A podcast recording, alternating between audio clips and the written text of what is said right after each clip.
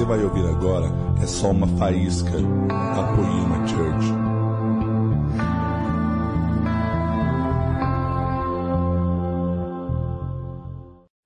Espírito Santo, pelo poder do nome, que há sobre todo nome, abre o nosso entendimento para mais uma mensagem da série, Senhor. Nós só temos essa e mais duas mensagens, Pai. Nós estamos inclinando para o encerramento dessa série e eu gostaria que o Senhor consolidasse tudo que foi falado esses dias e que o Senhor transformasse a vida das pessoas para sempre, Pai, através do poder da Sua palavra, em nome de Jesus.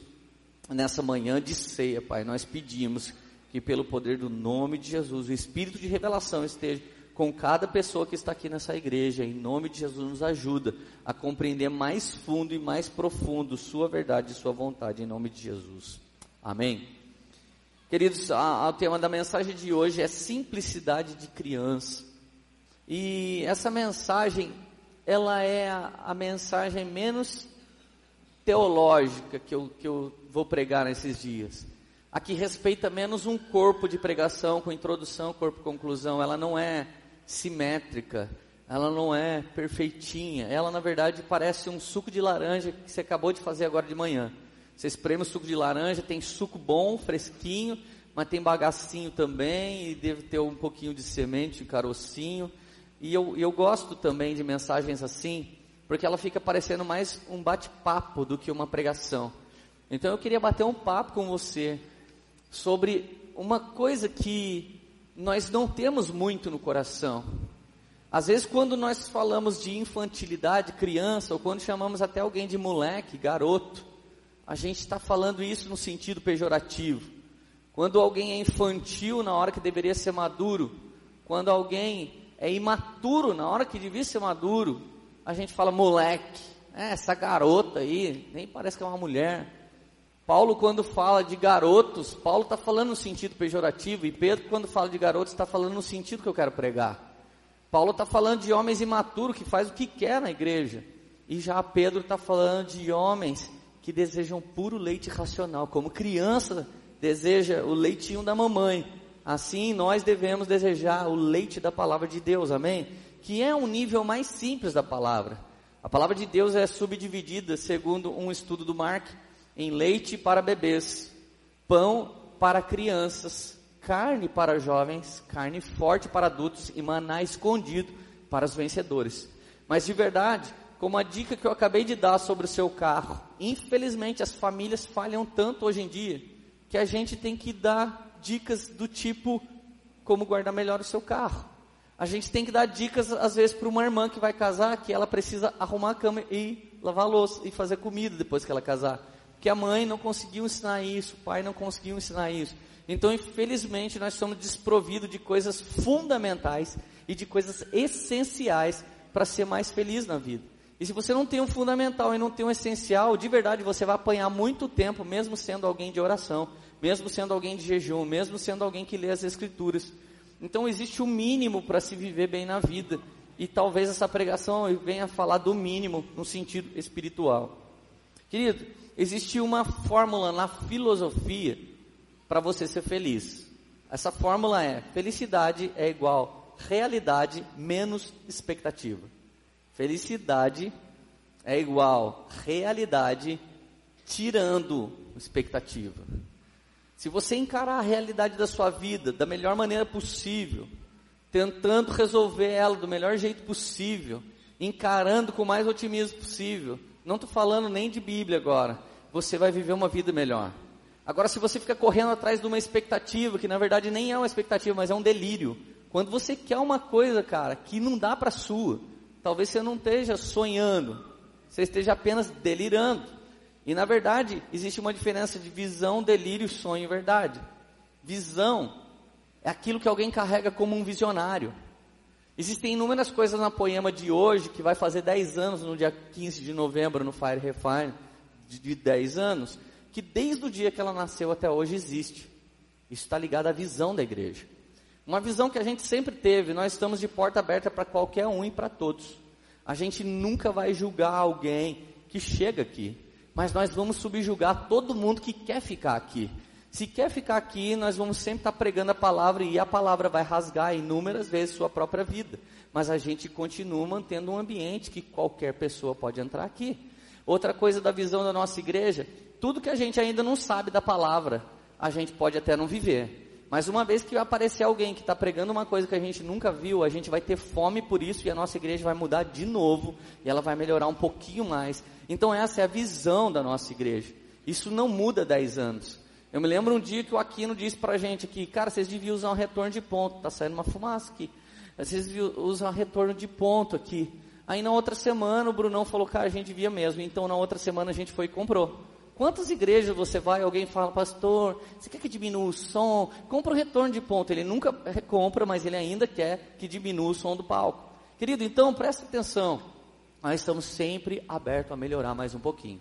Então repete comigo, felicidade é igual realidade menos expectativa. Querido, realidade é como você resolve o presente. E a expectativa você tem que ter, mas com cautela. Você precisa sonhar, mas você precisa sonhar trilhando um projeto de realidade que você possa cumprir isso. Então toda visão, toda vez que eu tive uma visão, era uma coisa surreal. E ministérios da linha do pastor Henrique Ladentim são ministérios executivos, que começa a fazer provocações em cima da visão para ver se a visão é consistente. Quantas vezes eu ia falar um plano para a equipe do Laden e eles pegavam e falavam, cara, você está louco, você quer fazer uma conferência e a gente não tem dinheiro para fazer. Eu falava, então Deus vai ter que fazer um milagre, porque nós vamos fazer uma conferência. E os caras faziam conta. Enquanto eu sonhava com o céu, os caras faziam conta. Por quê? Porque não adianta fazer uma grande conferência e ficar mal falado. Não adianta fazer uma conferência e de repente a Bandeirantes vir aqui e cortar a luz e cortar a água. Ó, oh, irmãos, vamos dar glória a Deus. Aí não tem água porque o diabo se levantou. Às vezes não foi o diabo que se levantou, às vezes foi alguém que não levantou para dizimar, e aí não tinha dinheiro, e a administração não levantou para fazer conta, e a gente não pagou a água. E o diabo mesmo, coitado, não tinha nada a ver com isso. Não foi ele que não dizimou, não foi ele que não pagou a água, não foi ele que não planejou. Então eu quero que você continue sonhando, você precisa continuar sonhando, você precisa continuar projetando, mas você precisa fazer tudo isso com os pés no chão. Querido, eu gosto do impossível, porque lá a concorrência é menor. Essa frase é de Walt Disney. Eu não sei se você já foi em Orlando, já foi em Kissimmee, mas se você já viu alguma coisa da Disney. Cara, tudo aquilo, metade é deles. Todas as terras que existem naquela região, metade da Disney. Eles têm condomínio. Sabe esse condomínio Village aqui em Taubaté, que é bem bonito? Lá tem o condomínio que a Disney fez. Lá tem os parques que a Disney fez, tem os hotéis que a Disney fez, tem tudo que a Disney fez. E quando esse homem sonhou, ele era um coitado que sonhou com um parque onde as pessoas poderiam passear. Infelizmente o sonho dele mudou, porque ninguém vai lá passear, todo mundo vai lá para ficar louco, estriquinado, estressado, correr, coisa fast pass, atropelando todas as coisas. Se você é estressado, cara, nunca vai lá, porque não tem nada de paz para você fazer lá. Tem tudo de estresse e a milhão, e é pior que as filas do banco. Essa é uma grande verdade.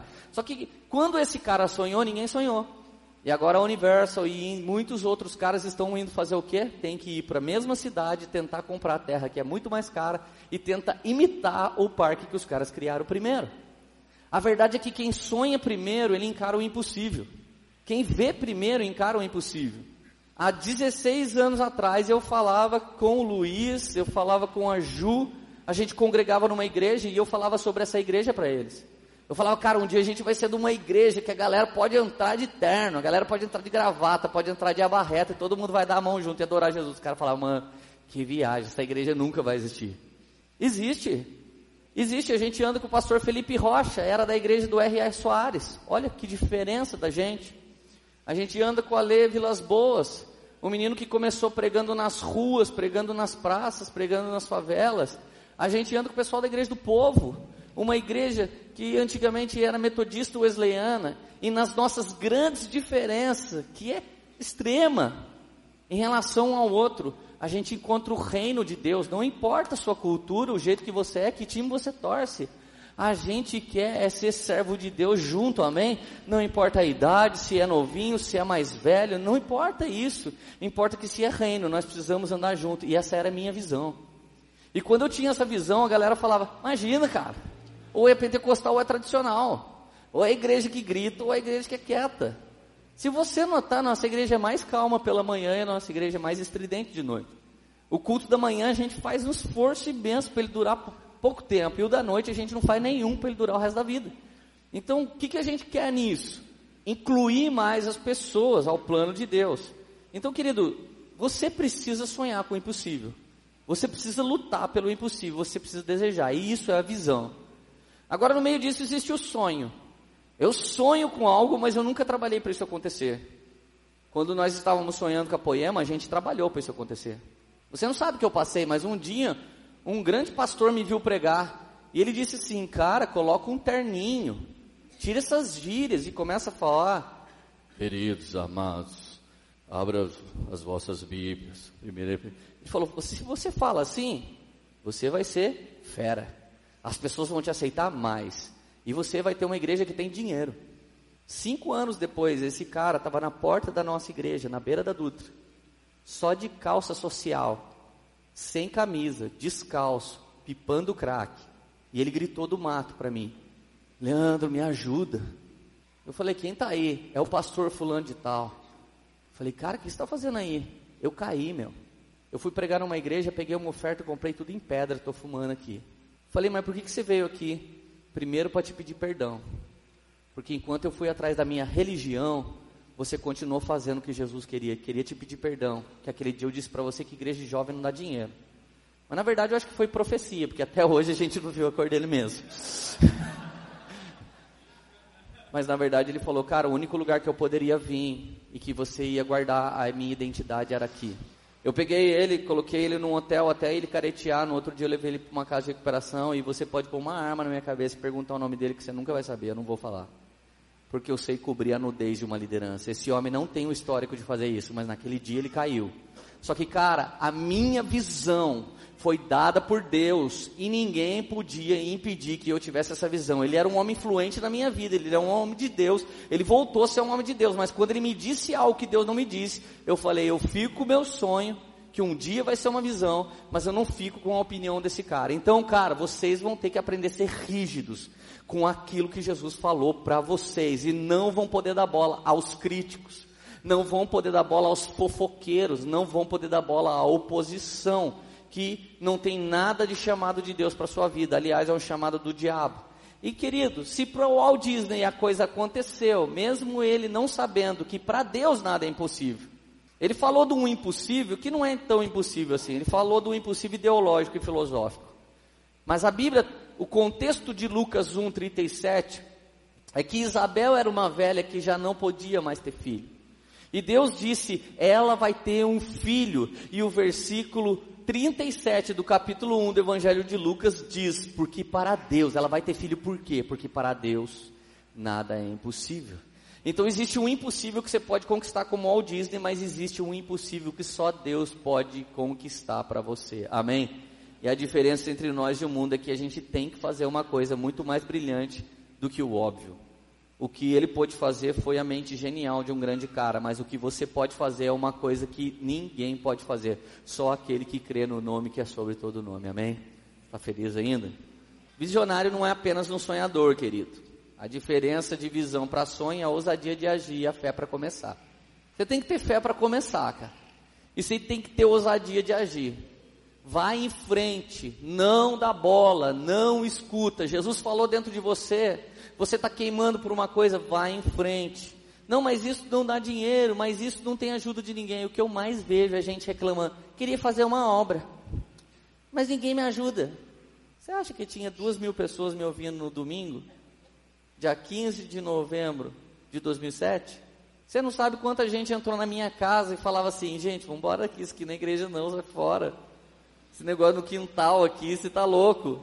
Você não sabe quantas vezes, cara, eu estava no meu salão de cabeleireiro, chegava de bermuda e boné para pregar, alguém falava, olha, se ele é o pastor, eu sou o papa. Você não sabe quantas vezes eu passei por isso, cara. Você não sabe quantas vezes alguém me chamou para pregar, quem vai vir é o Leandro da Poema. A hora que eu chegava, o cara, eu chegava e falava, oi. Alguém falava, ah, nós estamos esperando um grande pregador. Eu falava, não, mas o é, que, que você quer? Ah, eu vim na igreja. Quer aceitar Jesus? É, eu sou Leandro. Ô oh, pastorzão, me perdoa. Eu passei inúmeras vezes, não deixe de passar. Não deixe de passar. Hoje eu sou pai espiritual de alguns caras que quando eu chego para pregar no ministério deles, na banda deles, no CD deles, no videoclipe deles. Aí alguém fala, ele é meu pai espiritual, a galera olha e fala assim. Só que eu não tô nem aí, cara. Eu tô fazendo o que Jesus mandou eu fazer, aleluia. Cara, não importa o que você vai ser aos olhos das pessoas, e importa o que você é aos olhos de Deus, amém? Agora, querido, eu preciso te dizer uma grande verdade que talvez você não esperava ouvir nessa, nessa série. A felicidade, ela é uma vibração intensa que você sente a vitalidade exuberante. Todos os momentos de felicidade você sente vitalidade exuberante. Você se sente mesmo. Você tem que falar, eu tô feliz. Eu dei uma abraçada na Érica ontem, dei um beijo nela, falei, Érica, eu tô tão feliz, vamos comer alguma coisa? E aí levei ela no, no, num lugar, aí a gente comeu uma coisa gostosa, e eu tava tão feliz, que eu deixei meu carro aberto, deixei o celular dentro do carro, acho que eu pensei que eu estava nos Estados Unidos ainda, daqui a pouco a dona do lugar, cara, vai lá fora, fecha seu carro, tira o celular de lá. Eu falei, nossa, as pessoas roubam quando deixa o carro aberto aqui? Parece alguns irmãos estacionam aqui na frente. Mas queridos, olha só, mas a, a felicidade não é um estado contínuo. Eu queria que você ficasse triste agora. Felicidade não é um estado contínuo. Eu não estava pregando isso para você, em nenhum momento. A alegria do Senhor e da salvação é o que nós estamos ensinando. Mas não essa explosão exuberante. Essa explosão exuberante muitas vezes está ligada a exagero, muitas vezes está ligada a posse. Eu queria dar uma derrapada na pregação. Eu vim com uma pregação até aqui construindo algo para você, mas eu queria dar uma derrapada e falar dos problemas que às vezes a gente tem no interior e por isso a gente não consegue continuar. Até aqui eu estava pregando, você estava pensando na sua visão. Até aqui eu estava pregando, você estava pensando, não, eu vou conseguir mesmo. Alguns já estavam pensando até na vitória sabor de mel. Mas agora eu vou te mostrar que muitas vezes a gente sonha com uma coisa e ela não vai acontecer. Queridos, o estado eufórico, os excessos e a, e a explosão de gozo fútil não, não é felicidade. Você já viu quanto tempo dura uma montanha russa? Uma montanha russa das mais estriquinadas da Terra dura 1 minuto e 50 segundos. Eu acho que o coração humano não aguenta ficar 5 minutos ah, com todo tipo de adrenalina do mundo. Tem gente que é tão viciado em adrenalina, tem que, tem que gastar o resto da vida saltando paraquedas, saltando paraquedas, fazendo coisa estriquinada. Tem gente que já morreu de moto por causa de ser viciado nessa adrenalina, mas a verdade é que a vida não é feita só de momentos assim. A Bíblia diz: é melhor ouvir a repreensão do justo do que a canção do tolo. A canção de algum, alguns tolos já declarou na nossa geração: meus heróis morreram de overdose, meus inimigos estão no poder. Mas a repreensão de um justo é o seguinte, cara: para com esse papo furado, senão você também vai morrer de overdose. Qual que é mais gostoso? É ouvir a canção do tolo. Ouvir a canção do tolo, ouvir a bajulação do tolo é gostoso. Mas na verdade essas pessoas não te amam realmente. Quem te ama realmente te dá um não. Quem te ama realmente te dá limite. Quem te ama realmente dá um choque. Então vem Salomão e diz assim: o verdadeiro conhecimento está na casa do luto, enquanto o desperdício está na casa da sabedoria. Cara, toda vez que você está tranquilo, toda vez que você está com o burro na sombra, você gasta mais dinheiro do que você pode. Toda vez que você, ah, você ganha um dinheirinho a mais, vamos lá gastar. Você sabia que 90% de alguém que ganha em alguma espécie de loteria, 90% das pessoas em dois anos elas estão pobres novamente. Porque quem não muda de mentalidade sempre vai ter a mesma atitude. E a propósito dessa série é mudar a sua mentalidade para que a sua atitude pode mudar, possa mudar instantaneamente, logo em seguida. Amém? Querido, a consumolatria é o, o desejo excessivo por coisas. Consumolatria. Quantos não tem isso? Quem não tem esse pecado, atira o primeiro boleto. Todo mundo tem um negócio de consumolatria. E o pior, tem um espírito do mal, gente. Eu acho que deve ser o pai espiritual do mamon. O dia que você olha na vitrine e você diz assim para você mesmo: Eu não posso comprar, mas eu mereço isso. Gente, esse é o dia da maior caca diante de uma vitrine de toda a sua história. Você chega em casa e você comprou um cortador de grama que estava na promoção R$ 69,90. Anunciaram, corre agora, R$ 69,90 cortador de grama. Você comprou o cortador de grama, chegou feliz em casa e lembrou que você mora num apartamento de 42 metros quadrados MRV, não tem grama lá dentro. Ou você fala com os caras lá do prédio, se os caras não querem te dar vintão, para você não perder o 69,90 todo. Ou você guarda ele para o Super Seed e semeia na minha vida, que na minha casa tem grama. Querido, olha, eu quero que você pense um pouco. A filosofia, tem gente que não gosta de filosofia. A filosofia, filosofia é um, é um conhecimento que nos ensina a ser melhor. É para isso que ela existe. A filosofia fala coisas como eu vou te falar aqui agora. Esses dados aqui, esse relato aqui é de Mário Sérgio Cortella, um cristão filósofo que eu gosto muito. Ele diz que uma pessoa vive em média 75 anos. Sua vida se estende do primeiro, filosoficamente falando, do primeiro, a primeira respiradinha. Sua vida nasce ali. Você sai do útero da mamãe, toma um tapa na bunda, dá uma chupada de ar, sua vida começou. Valendo, daí você fica, 75 anos, 87 anos, 90 anos, alguma coisa assim. Quando você dá o seu último, sua vida acabou. A primeira respiradinha, o último expirar, você está vivo. Esse viver, as três coisas que você mais vai fazer na vida, é, é certeza que você vai fazer isso na vida. É comer, ir no banheiro e dormir. Se você viver 75 anos, 25 você dormiu. Alguns irmãos aqui vai dormir 50, se durar até 75 anos. Porque você, você ganhou um dom, o dom do repouso no espírito. Dorme, que é uma coisa. Nós vamos comer em média um quilo e meio de comida por dia. Um quilo e meio de comida por dia. Tem irmãos que vai conseguir comer mais, que a gente não vai falar disso, porque a gente é crente e crente só come. E se você come um quilo e meio de comida por dia, obviamente você libera dejetos no banheiro da sua casa de um quilo e meio por dia. Essa é uma média. Então, querido, cada ser humano vai comer um quilo e meio e vai comer 42 toneladas no ano, no, no, na vida. Alguns no ano. Mas no caso aqui é na vida. A gente vai, vai fazer cocô, 42 toneladas na vida. E a gente vai dormir 25 anos da vida. Cara, olha que mundo fútil. Você deve ter pensado, cara, que pregação é essa? É a pregação do, do dormir, adubar e comer. Essa é a pregação. Querido, agora eu quero provar para você que a maioria das pessoas que estão me ouvindo, você não luta para ser feliz. Que a nossa vida é olhar TV, revista de fofoca, redes sociais e você quer saber o que, que os artistas estão comendo, que banheiro eles estão usando, aonde fica a casa deles e como é a cama deles. Se você quer começar a ser feliz, vai dando um unfollow nessas porcarias que você segue e você inveja diariamente. As pessoas me dizem que não tem uma hora para orar, que não tem uma hora para discipular filho, mas tem mais de uma hora em média de rede social, televisão e revista Tititi que você compra por último no caixa do Pão de Açúcar para você invejar alguém que está comendo, que está usando banheiro e que está dormindo. A gente só quer saber disso. A gente está atrás desse tipo de vida.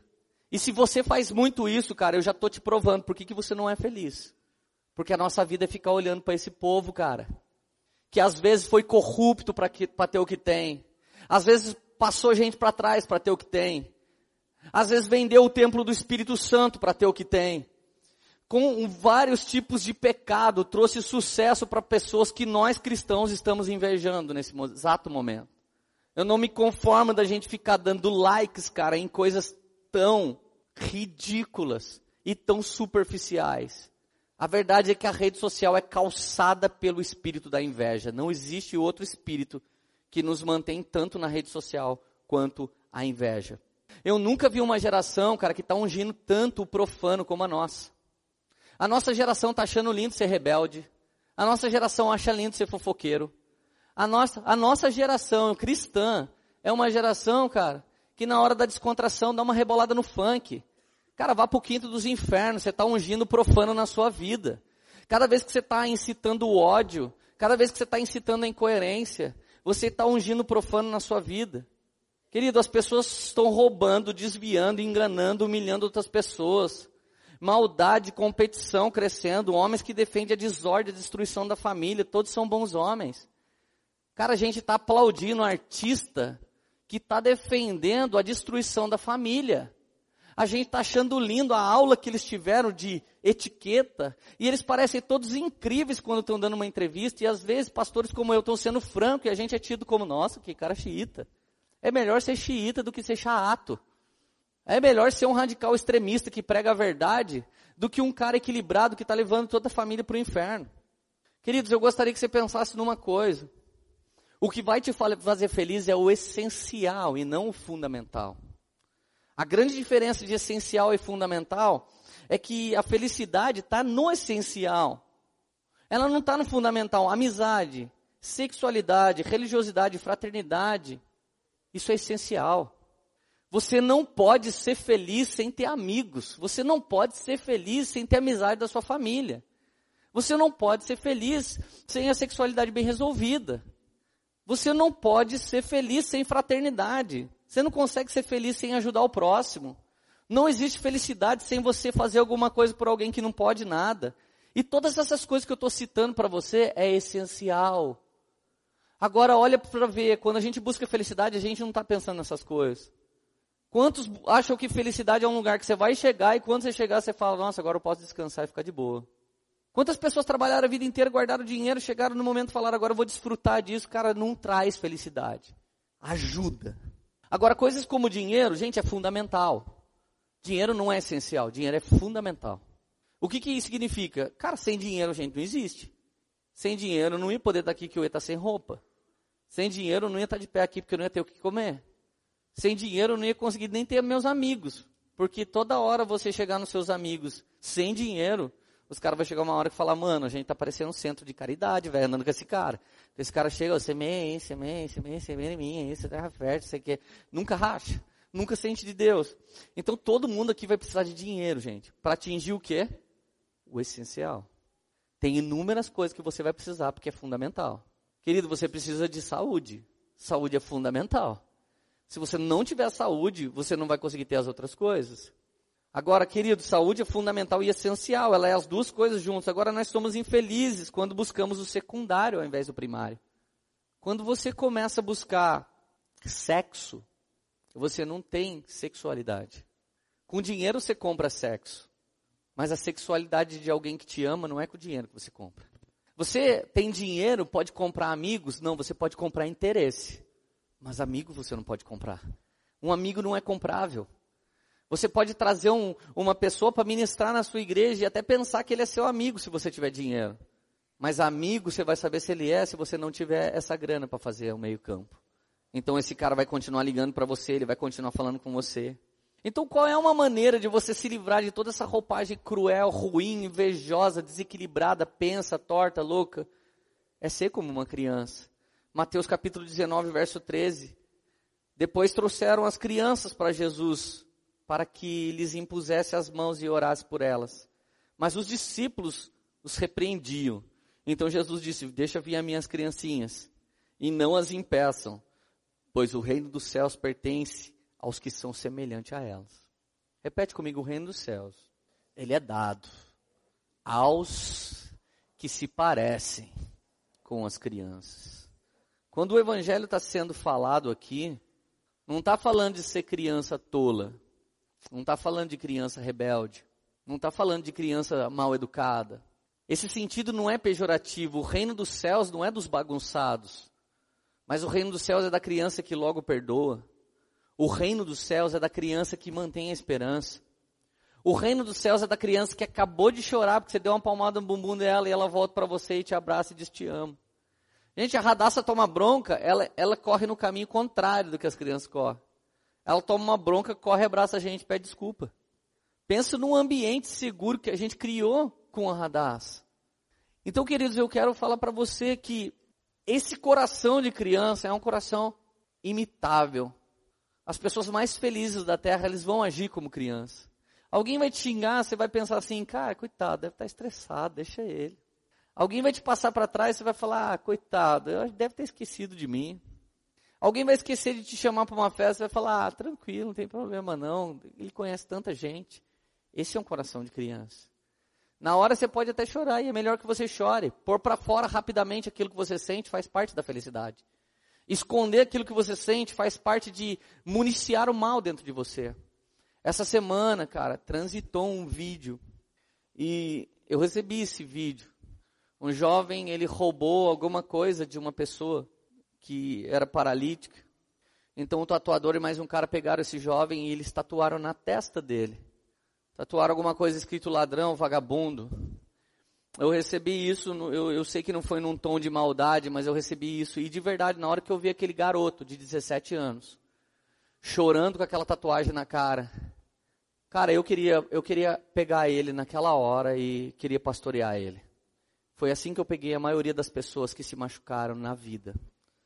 Foi assim que eu peguei a maioria das pessoas que chegaram aqui. Eu peguei pessoas que chegaram aqui que cometeram adultério. Eu peguei pessoas que chegaram aqui que cometeram homicídio.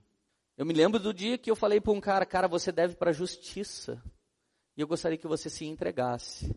Aquele cara sumiu daqui e eu pensei assim, cara, esse cara deve ter ficado bravo comigo. Depois de uns dois anos ele apareceu de volta e falou, pastor, eu não devo mais nada para ninguém. Eu estava foragido. Mas depois daquela sua palavra eu voltei e me entreguei. Agora eu paguei o que devo para os homens e agora eu sou um cidadão de bem. Queria que você orasse para mim. E há dois anos atrás eu saí do culto e me entreguei, fiquei em cana, agora paguei tudo que eu devia e eu estou de volta, glória a Deus, e a gente está junto. E esse irmão congrega aqui. Cara, eu confesso para você, se você viu esse vídeo e você teve prazer no que você viu, o seu coração precisa se tornar um coração de criança. Eu queria colocar uma foto para vocês. Deixa eu ver, tá aí no gatilho? Eu postei essa foto na minha rede social, mandei aqui para o Data Show. Gente, eu sei que quando alguém rouba algo da gente, como os carros aqui na porta, a gente fica doido. Eu sei também, cara, que a, a porta da igreja e do nosso evangelismo está aberta. E sabe o que, que nós estamos fazendo? Nós estamos querendo mostrar o pai da eternidade para as pessoas, mas tem gente que quer ter o diabo como pai. E eu vou te falar, eu não, eu não sou do, dos direitos humanos, não, que vai defender o bandido e não defender o policial, que é maravilhoso, tem família. Mas eu postei isso. Cristãos mostrando um para o outro esse vídeo. E na, e na, testa de um devia estar escrito, eu roubo TV a cabo, porque ele tem o gato net. E o outro, eu subornei o fiscal, porque ele não paga imposto, então o fiscal chegou, ele foi e pagou. Você imagina se o Espírito Santo resolvesse escrever na minha e na sua testa o pecado que a gente tem praticado diariamente. Alguns aqui ia assustar com o que ia nascer na sua testa pela manhã. Podia aparecer escrito na sua testa, crente da bunda quente. Podia aparecer escrito na sua testa, religioso que mata as pessoas. Podia aparecer na minha testa escrito falso pastor, porque só eu sei como você anda. O que, que o que, que, estaria escrito na sua testa? Com perdão da expressão que eu acabei de falar. Mas o que, que, o que, estaria escrito? Porque é muito fácil a gente olhar para aquele jovem fazer isso. Mas cada coisa que a gente pegou sem pedir é roubo. Você sabe um grande migué que existe na igreja? Você fala que vai ter reunião de pastores. Alguém sempre entra meio que de lado, como se tivesse se ordenado. Ó, oh, eu estou com fome de ir no culto, será que alguém vai me impedir? Cara, eu me lembro um dia que um cara chegou na comunidade Alcance. Ele chegou na porta e disse assim: Eu quero entrar de graça na conferência, porque a Bíblia diz de graça receber e de graça dai. O cara causou um alvoroço na porta da conferência. Pastor Farley saiu e falou o seguinte, cara. Então, beleza, fala para o Rodolfo Abrantes, fala para os caras que veio pregar e Leandro Barreto, fala para eles ir embora a pé de Curitiba. Fala para eles chegar lá para a família deles e falar assim: Ô, oh, ganhei um abraço de Jesus lá. Fala, leva eles para sua casa. Compra um, um, kit de pedaleira para André Aquino, uma guitarra para ele, fala para ele, faz de graça. Você sabe, cara, às vezes alguém liga para Morada, às vezes alguém liga para as nossas bandas, o André Aquino. Vocês podem vir louvar a Deus aqui? Podemos. E quem fala louvar a Deus já está querendo falar, você não cobra, né? Querido, eu, eu, eu, sou contra quem cobra e sou mais contra ainda ao safado dos pastores que não pagam. Porque essa galera não trabalha de graça. Ninguém aqui é contra pastor receber salário, porque a Bíblia diz o boi que debulha o trigo é digno do seu salário. E por que, que o músico não é digno? Você sabe, um dia eu fiz uma simulação, uma brincadeira pra galera. Alguém me liga, eu sou uma banda. Ô irmão, você pode vir aqui, mas o irmão não cobra nada, né? Não, eu não cobro, eu vou aí, mas você vem me buscar? Ah, mas o irmão não pode vir? Não, cara, como é de graça, eu não, eu não posso gastar meu carro. Traz também um tênis para mim, por favor. E traz uma guitarra, eu gosto de usar a Telecaster. E traz também umas pedaleiras para mim, por favor. Eu quero encordamento 08. E aí você traz um equipamento que custa às vezes 25 mil de cada guitarrista que está aqui. Contando cubo, guitarra, pedal, alguma coisa. Estou chutando baixo. Você pega e fala pro cara que gastou 25 mil reais para vir adorar Jesus aqui assim. Cara, você faz de graça, né? Com o seu dom você faz de graça. Mas o gasto das suas coisas precisa ser coberto, porque isso é injustiça. O boi que debulha o trigo é digno do seu salário. Paulo, quando fala, eu decidi não cobrar nada e me abster do direito que os pregadores do evangelho têm. Que direito é esse? Um trabalhador de cidadão comum como qualquer outro. Isso é um trabalho, cara. Aí você responde pro cara, irmão, já que o irmão não pode fazer nada, pega alguém da sua própria igreja para louvar, já que você quer louvor mesmo, qualquer pessoa pode louvar, não é mesmo? E outra, por que, que você não prega também, irmão? Você não quer o pregador fulano de tal? Muitos, quando querem o pregador fulano de tal, querem encher a igreja. Muitos, quando querem o cantor fulano de tal, querem encher a igreja. E esses caras muitas vezes estão cobrando, porque algum dia nunca foi honrado.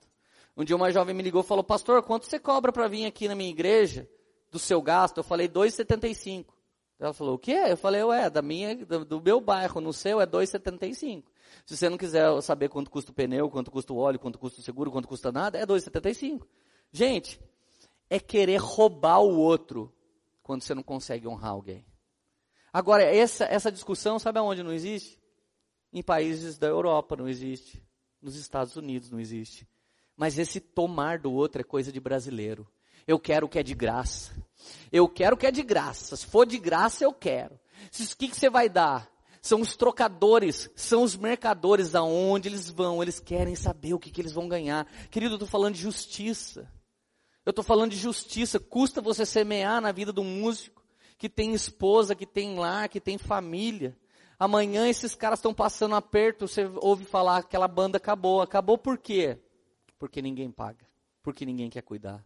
A galera só quer abusar do seu dom, só quer abusar da sua vida. E por que, que eu estou ensinando tudo isso para você, querido? Porque ser poemeiro não é ser da igreja poema. Ser poemeiro é ser obra-prima de Deus, refletir a justiça do céu por onde quer que você passe. É ser honesto, é ser correto, é ser semeador, é ser amigo, é não ser fofoqueiro, é ser brilhante na vida daqueles que ainda não estão brilhando. Então, olha só, como que é um coração de criança. O coração de criança é um coração que não fala palavrão. Querido, tem gente que fala palavrão, daí você fala assim, mas eu sou crente, eu não falo palavrão. Quer que eu te diga qual o palavrão mais incrível que existe? o palavrão nobre. Você já ouviu palavrão nobre? Palavrão que não é nobre é assim, vagabunda. Isso aí não é nobre. Isso aí é vulgar. Esse palavrão a gente não fala, porque a gente é crente. Agora deixa eu te dizer como que é um palavrão nobre. Você vê uma garota lá na sua rua com o shortinho lá dentro da nádega. Aí você olha e fala, que benção, hein? O que, que você está dizendo? Travestido de benção. Vagabundinha, hein?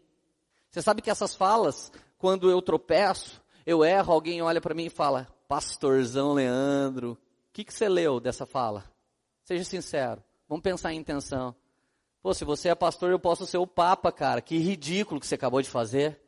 Sabe, palavrão travestido de intenção do mal. É isso. Quantas vezes nós estamos falando uma palavra bonita de crente, cheio de maldade do nosso espírito? Você acha que Deus não está vendo isso? Agora, quantas vezes alguém falou, seu demoninho de criança, e na verdade ele está querendo dar limite para o filho dele, ele não quis falar demônio, mas é que ele não foi doutrinado na palavra, ele não sabe falar outra coisa. Seu pestinha, vagabundo, volta aqui que a mãe vai dar no C. Essa mãe está falando, filho, vem aqui comer a borracha da Havaiana antes que a, a borracha da polícia estrale na sua vida, rapazinho, volta aqui. Você entende a diferença de uma coisa para outra? Quantas vezes a gente foi o crente na vida de alguém? Quantas vezes alguém senta na sua frente começa a confessar e você fala, é irmãozão, Maravilha, hein? Pastor fazendo isso. Ô safado, se eu elegi você para confessar o meu problema, por que, que você não cala a boca e não ora para mim? Por que, que você não para de julgar? Sabe por que as pessoas não podem falar, ó, quando eu vejo uma criança, eu, eu sinto tara por ela? Sabe por que tem tanto pedófilo? Porque se alguém falar que foi tentado com isso, a gente não consegue orar por ele. Sabe por que, que tem tanta gente com problema na sexualidade? Porque se alguém se falar para o outro, não consegue receber uma oração. Eu me lembro de um dia que eu vi um pastor na minha frente, ele falou assim, do lado da mulher dele, meu problema é mulherada. Eu falei, caramba, o que, que é isso? Eu nunca fui tentado em nada. Mas mulherada sempre me tentou. E eu vivo saindo com a minha esposa, ela ora para mim, aonde eu vou, ela vai. E eu falei, mano, esse cara é zica, velho. Esse cara teve a moral de falar. Alguém podia até falar, você não vai pregar mais aqui. Ele não estava nem aí. Mentiroso é que ele não foi.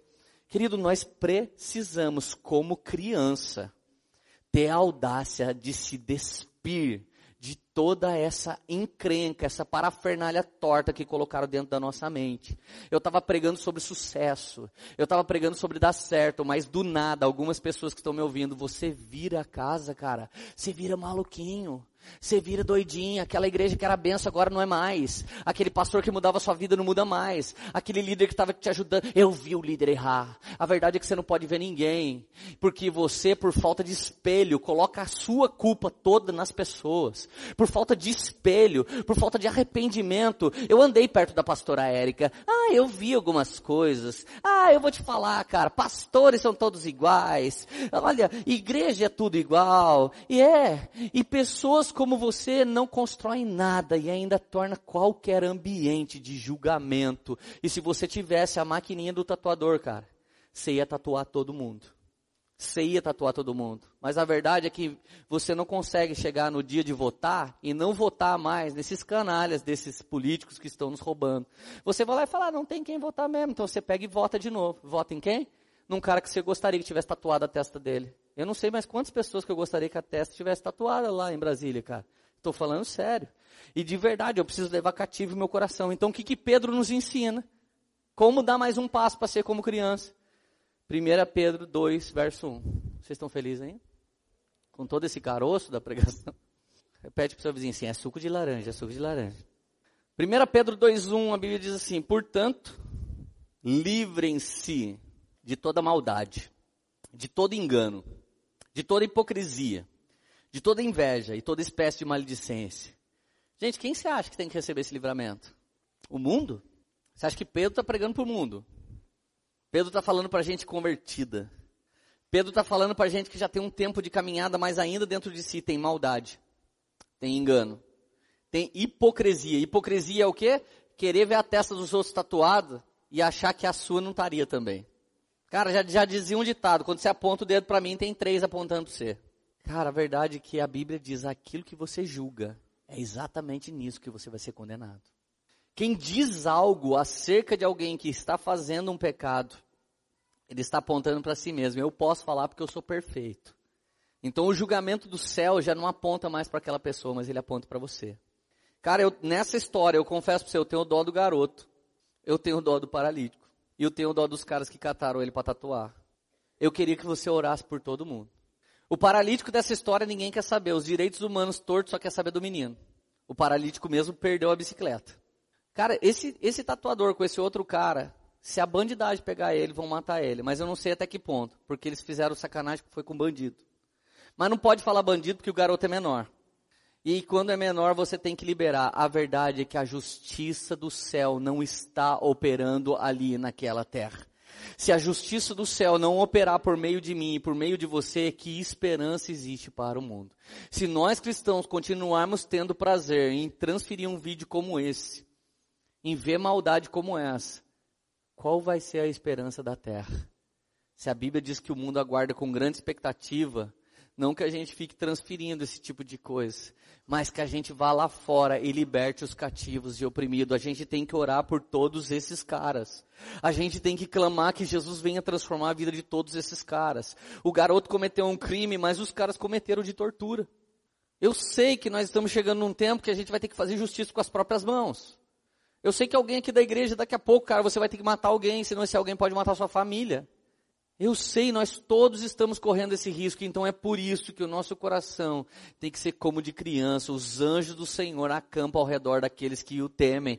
Muitas vezes, quando somos criança, nosso pai fica do lado, nossa mãe fica do lado, e a verdade é que quando nós mantemos o coração de criança, o Senhor ordena aos anjos que venham nos guardar e venham nos proteger nessa caminhada que a gente está tendo. Portanto, livre-se de toda maldade, de todo engano, hipocrisia, inveja de toda espécie de maledicência. Olha o verso 2, que coisa linda. Olha que refrigério. Respira fundo assim, faz assim, ó. Como criança recém-nascida. Desejem de coração o leite espiritual puro, que por meio dele cresçam salva, na salvação. Gente, a gente precisa desejar esse leitinho. Sabe aquela palavrinha de Deus que você já sai daqui e vai pedir perdão? Aí tropecei no pé do meu pai, meu pai falou, oh, safado. Você fala, ah, sai fora só fez uma coisa dessa e chega na igreja, daqui a pouco a palavra toca você. Quero ser como uma criança, te ama pelo que é. Você lembra do tropeçou no seu pai? Na inocência, acreditar em ti, mas às vezes sou levado pela vontade de tatuar a testa de alguém. Torno-me independente e deixo de simplesmente crer. É, não posso viver. Queridos, felicidade não é um lugar que você chega e goza dela para sempre. A felicidade acontece quando se chega em Cristo e nele se permanece. E nele você encontra um abrigo, e nele você encontra seiva, e nele você encontra um colo para chorar, e nele você encontra cura, e nele você encontra refrigério. Não é conhecer Cristo, é conhecer e persistir, prosseguir em conhecer a Cristo. Você vai mais forte, vai mais para dentro, e você pode até olhar para um criminoso sofrendo e você falar, ah, gostei. Você já fala, não, não gostei não. Na verdade eu não quero ter gostado. Jesus, cura meu coração. Jesus, eu quero orar orar pela família desse rapaz que poderia simplesmente ter negligenciado. Eu quero orar, Senhor, porque talvez a mãe dele é uma mulher do circo de oração, a mãe, talvez a mãe dele é até uma pastora, ele desviou, Deus, Deus, salva esse menino, Deus, e aquele paralítico, Jesus, ajuda mais gente ajudá-lo, e Deus, e o coração desse tatuador que queria fazer justiça, Deus, faz ele ir pro BOP, Deus, e usa ele, Deus, já que ele quer fazer justiça, faz ele ser polícia então, Deus, faz ele fazer do jeito certo, faz ele fazer com a liberação certa, e Deus, e os direitos humanos, fala, faz os direitos humanos, eles, eles realmente proteger os verdadeiros humanos, Senhor, faz, porque o policial é humano, porque, então você começa a orar com perfeição, você começa a orar com totalidade, porque Jesus não é injusto, Jesus não fica devendo para ninguém, Jesus não, não, não faz meia cura, Ele não faz meio milagre, Ele faz a coisa toda, e felicidade é estar nos, no colo de Jesus, felicidade é estar ouvindo Sua voz, felicidade é ter prazer na Sua lei, felicidade é colocar a Sua lei em prática, felicidade é poder permanecer em Jesus mesmo com o pecado que a gente ainda tem. E Ele continua nos amando mesmo assim. E em vez de tatuar a nossa testa, Ele escreve o nosso nome no livro da vida. E Ele apaga o nosso passado. E a Bíblia diz que Ele lança no mar do esquecimento. Ele lançou no mar do esquecimento. Se alguém te lembrar do seu pecado, fala, ei, parou, não lembra mais não. Já teve dias da nossa casa que alguém tentou lembrar o pecado do outro. Então alguém disse, oh, parou, mano. Jesus já me perdoou, o que vocês estão lembrando? Não é mortadela? Isso aí já, já fez ontem. Mortadela que você continua mais uns dias, mas pecado não. Já foi lavado, pregado na cruz do Calvário, lançado no mar de esquecimento. Mas olha o que a Bíblia diz ainda em Lucas 18, verso 15. O povo também estava trazendo criancinhas, é o paralelo àquela mesma passagem. Estava trazendo criancinhas para que Jesus tocasse nelas. Ao verem isso, os discípulos repreendiam aqueles que tinham trazido, mas Jesus chamou para si as crianças e diz, deixe vir a minhas criancinhas, e não as impeça, pois o reino de Deus pertence aos que são semelhantes a ela.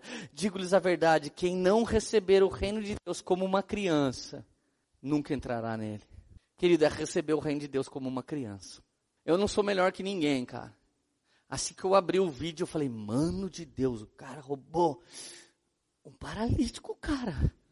Cara, eu sendo pastor, pelo menos a Bíblia, para dar uma raquetada na cabeça dele, eu acho que eu ia fazer na hora. É inevitável. E você não ia perguntar, meu amado, você tem 18 anos já? Tem, então, então pode apanhar. Na hora ninguém pensa nisso.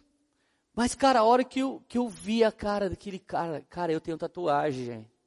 Eu tenho tatuagem, já teve dia que eu tava tomando banho que eu olhei bem assim e falei, nossa, mano, eu era branquinho esses dias, olha que zoado que eu tô agora. Eu, eu já senti isso. Eu tô falando eu que tenho que escolhi do jeito que eu queria. Que falei, nossa, que desenho massa. Eu já senti, nossa, caramba, né? Agora você imagina um cara tatuar um negócio desse. Gente, teve uma mulher que traiu o noivo, que era tatuador. Ele fez um prato de cocô nas costas dela, assim, ó, ele tatuou, rabiscou. Tem no Google, cara. Gente, pelo amor de Deus, como? Como você vai fazer um negócio desse? Olha a maldade, você vai marcar alguém para sempre. Jesus nos perdoa. Ele não lembra para sempre do nosso pecado, mas a gente a gente insiste em acusar o outro. Agora, queridos, eu quero que você pense nesse trecho aqui. Pensa comigo. Salmo 23. Esse é o salmo que você fala para um bêbado. Você conhece o Salmo 23? Senhor, pastor, nada me faltará. Se for num bar, tem lá pendurado, Salmo 23. Se você for no banco, na Crefisa, lá em algum lugar, os caras meteram uma taxa em você, com um R1000, retorno mil só para a empresa. Tem lá escrito Salmo 23, Senhor meu pastor, nada me faltará. Quando Davi escreveu isso, Davi estava fugindo. Davi estava com a testa tatuada. Eu acho que o filho dele, Absalão, tatuou na testa dele assim. Meu pai é um vagabundo. Vocês conhecem ele como o segundo coração de Deus, mas ele é um vagabundo. Porque Aminô, meu irmão, estuprou Tamar, minha irmã, e meu pai não foi pai. Quanta gente aqui você já reclamou que seu pai não foi benção? Mas Deus pode encarar o seu pai como um homem de oração. Talvez seu pai não tenha atitude como eu de pastor. Ele não é pastor, mas ele é um pai que talvez reza por você. E talvez reza o terço por você, que faz o pedido. Faz o pedido para os anjos, faz o pedido para os santos, faz acende uma vela. A intenção do seu pai é te guardar. Absalão pega as mulheres de Davi, seu pai, tem relação sexual com elas no telhado do, do, do terraço. Aquilo que o pai dele fez escondido com Betseba, o seu filho começou a fazer explicitamente para todo mundo ver. Esse, esse, essa vontade de tatuar na testa todo mundo que foi ferido tem. Eu também não julgo os caras. Eu um dia coloquei um revólver na cintura, fui matar um amigo meu, porque ele deu um tapa na minha cara. E no meio do caminho, Jesus fez dar tudo errado. Eu não era convertido e eu não fiz isso. Ele podia estar morto eu podia estar acabado pro resto da vida. E um dia eu convertido, ele me pediu perdão. Ele foi muito crente, mesmo sem nunca ter se convertido. Quando Davi escreveu: O Senhor é meu pastor, nada me faltará. Ele estava numa caverna e tudo estava faltando para ele. Talvez você entende bem essa mensagem, porque hoje tudo pode estar tá faltando para você, mas o Senhor é seu pastor. E se Ele está com você, você pode estar tá tendo falta de tudo, mas não te falta felicidade. Quanta gente pode estar tá me ouvindo, você é farto de tudo, mas te falta felicidade, porque o Senhor não tem sido esse colo. O Senhor não tem sido essa voz, o Senhor não tem sido essa canção para você. Em verdes pastagens me faz repousar. Aqui ele começa a delirar. Aonde você vê verdes pastos em Israel? Se Israel não tem o Jordão, Israel era um deserto. E o Jordão nem é um rio que nasce de maneira natural. O maior monte ao norte de Israel, Jerusalém, ele é tão alto que tem gelo na ponta, o gelo penetra. O gelo é filtrado por pedras porosas.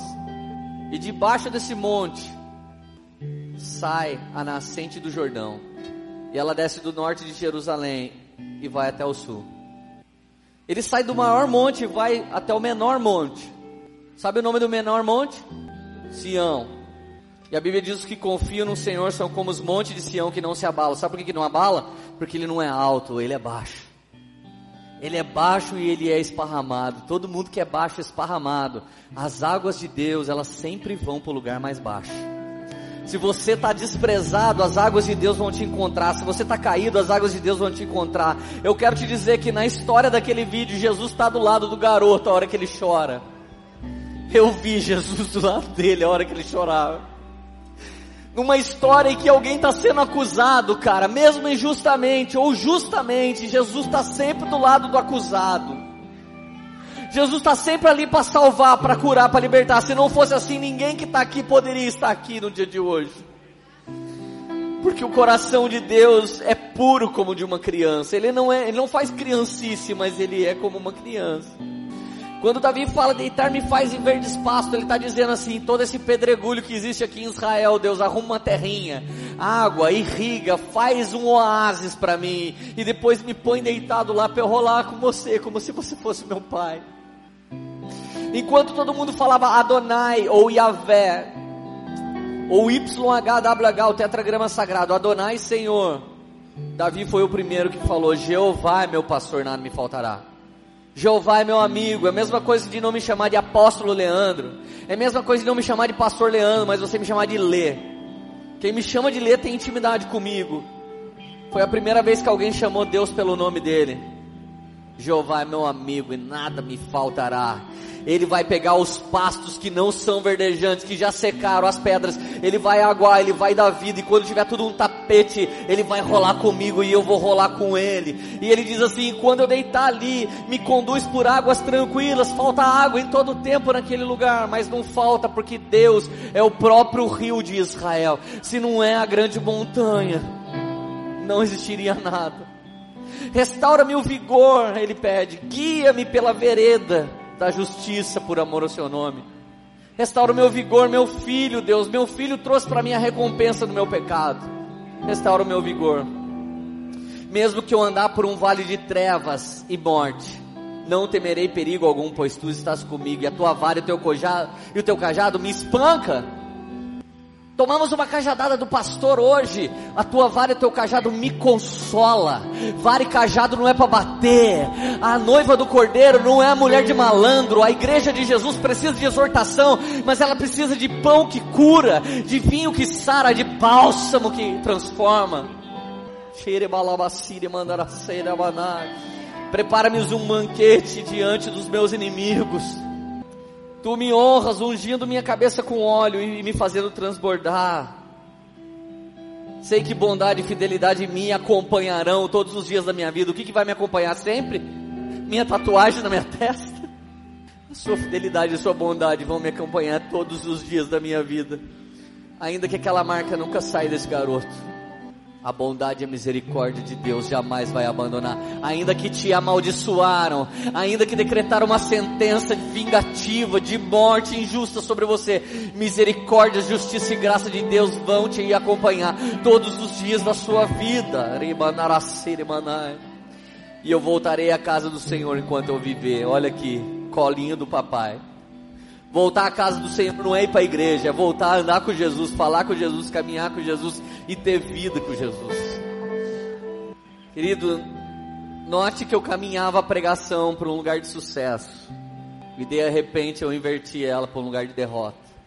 Todo mundo que está me ouvindo, você vai ter uma palavra um dia uma revelação um dia, você vai ter um canudo um dia, você vai ter um dom um dia, você vai ter um trabalho um dia, você vai ter dinheiro na mão um dia, você vai ter um filhinho nascendo um dia. Mas alguma coisa vai acontecer de ruim que você não espera. E se você não tiver coração de criança para encarar isso, você vai ser nocauteado nesses dias. E por mais que a gente tenha perdido o sucesso lá no segundo tópico dessa pregação, quando começou o Salmo 23, todas as possibilidades do impossível voltou a ser prováveis para você. Toda a cura que não existe mais para você pode acontecer, porque Ele é o nome que cura. Ainda que esteja morto, viverás. A Bíblia diz no capítulo 11 de João. Ainda que já tenha morrido algum plano da sua vida, vai viver. Ao cheiro das águas do rio de Deus, volta a viver vai viver. Então volta o sucesso quando acaba a minha força, minha possibilidade, minha mente e o visionário que eu era. E eu volto até a visão do Pai Celestial, o Abba Pai. Espírito Santo começa nessa hora. Começa agora a nos preparar verdes pastos. Que a tua vara e teu cajado, Senhor, não, não venha me bater, Pai, mas venha me sarar. Que a tua vara e o teu cajado, Senhor, tua vara e teu cajado venham agora me consolar. Que tua vara e teu cajado venha me consolar, Jesus. Me faz deitar em verdes pastos, Pai, ainda que alguém tenha me ferido, ainda que alguém tenha me tatuado com maldade. E ainda que quem me tatuou, Senhor, pensou tá fazendo justiça de tão indignado com aquilo que ele viu. Deus tem alguém que nos feriu, que pensou está fazendo justiça. Eu não quero julgar quem me feriu.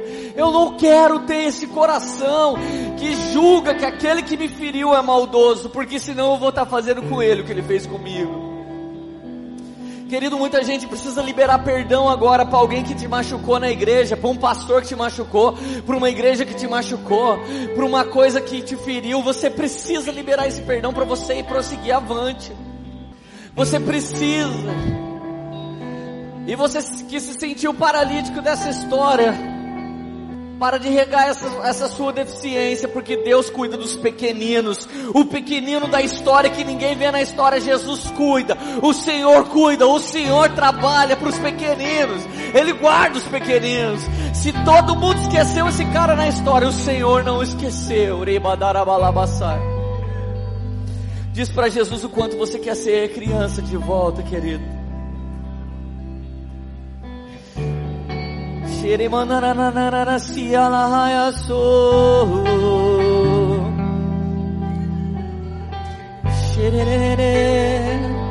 Eu não quero julgar as policiais, Senhor. Não quero julgar, Senhor, o ladrão. Não quero julgar o assaltado. Não quero julgar o tatuador, mas eu quero a salvação desses homens, Jesus. Quero o seu refrigério sobre esses homens, Jesus. Eu quero que o mundo possa ver em mim e possa ver nessa igreja o caráter de Cristo, o coração de uma criança, as lágrimas de alguém que deseja a transformação dessa nação. A atitude de alguém que conhece o reino dos céus, de alguém que já andou no vale, de alguém que já viveu a sombra da morte, de alguém que foi ferido aqui dentro e ali fora, Jesus, nós precisamos de ti. Como criança que anseia pelo leite da mãe, assim eu estou ansioso e desejoso e faminto e com sede pela tua graça, justiça e palavra. Vem Jesus aqui nesse lugar. Vem Jesus nos transformar. Eu quero que você analise seu próprio coração nessa manhã. Diz para Jesus apagar essa tatuagem. Diz para Jesus que você não vai tatuar ninguém. Diz para Jesus que você nessa história quer ser aquele que perde para que Cristo ganha. Tem misericórdia de quem foi preso e quem não foi. Tem misericórdia de quem foi agredido.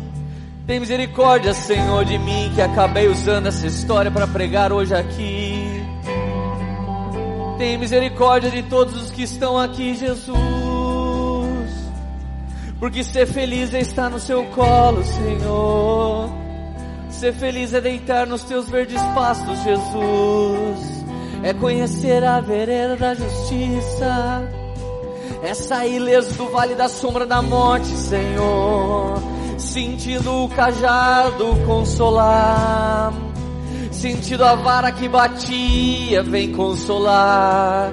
Sentindo que justiça e misericórdia me acompanharão todos os dias da minha vida.